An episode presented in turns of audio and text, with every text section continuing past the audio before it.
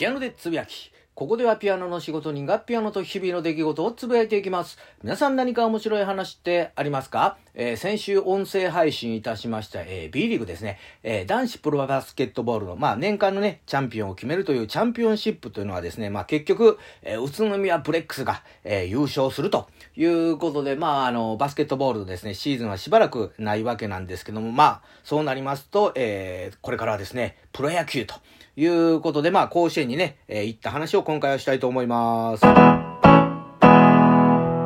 で、まあ、あの、僕が行ったのがですね、5月31日の、まあ、西武戦ということで、まあ、セパ交流戦ということで、まあ、あの、結果はですね、2対0でですね、まあ、あの、阪神が負けるということで、まあ、1点ね、取られたところでは、まだ、あの、緊迫したゲームやったんですけども、2点取られた瞬間に、なんか急に、あの、なんか面白くないなと思ってしまいまして、やっぱりね、あの、ヒットとかね、あの、打って、こうね、点数入ったら、やっぱり面白かったんやけども、と、まあ、個人的には思ったわけなんですけども、まあ、ね、ここでも、えー、何回かお話ししてますけども、まあ、阪神甲子園球場っていうのはですね、缶瓶のね、持ち込むが禁止ということで、まあ、紙コップにね、移し替えて入ることはできるんですけども、まあ、その紙コップの提供もですね、甲子園球場側がですね、まあ、昨年からまあ、ストップしたということで、ちょっとね、持ち込む量も、あのー、厳しくなったなと思ったところで、まあ、そうなるとですね、まあ、試合前に、まあ、ちょっとね、えー、食べてお酒を飲んで、そこから甲子園球場入ろうと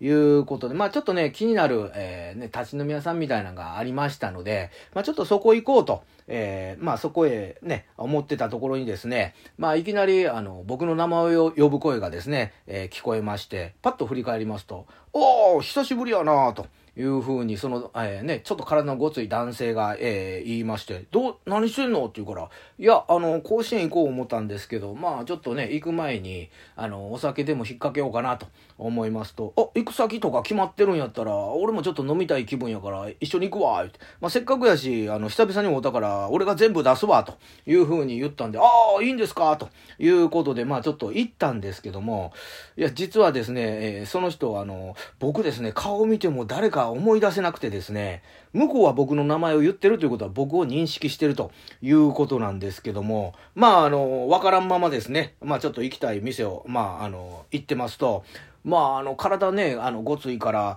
日本憲法関係の人かなと思ってですね、まあ、あの、最近どうしてるんですか？って、体とか動かしてるんですか？と、まあ、憲法してるんですか？とか言わず、体とか言ってごまかして言いますと、まあ、その男性が、いや、もう、若い時からな、あの、体を動かすの好きやなかったから、もう今もな、ちょっと、あの、太ってきてな、糖尿の毛があんねんと。で、まあ、あの、食べる量、まあ、ちょっと減らしてる状態やねんけども、というので、いや、日本憲法関係の人ではないな、なかったんやと思いまして、じゃあ誰やと思ったら、向こうがですね、それにしてもこんな、あの、手頃な立ち飲み屋さんどうやって見つけたんと、えー、いうふうに、あの、聞くもんですから、いや、あの、YouTube でね、あの、女性がこう、こういうね、立ち飲み屋さんとか紹介してる動画っていうのがあって、まあ、それ見て、ああ、ちょっといいなと思って、あの、行こうと思ってたんですよ、というふうに、え、どんな動画っていうことで、まあ、二人でですね、まあ、そ、その動画を見て、あ、こんなんもあるんや、とか、面白そうやな、というので、ちょっと、えー、盛り上がって、お酒もね、ちょっと、えー、入ってますと、まあ、そのね、ご、体のごつい男性が、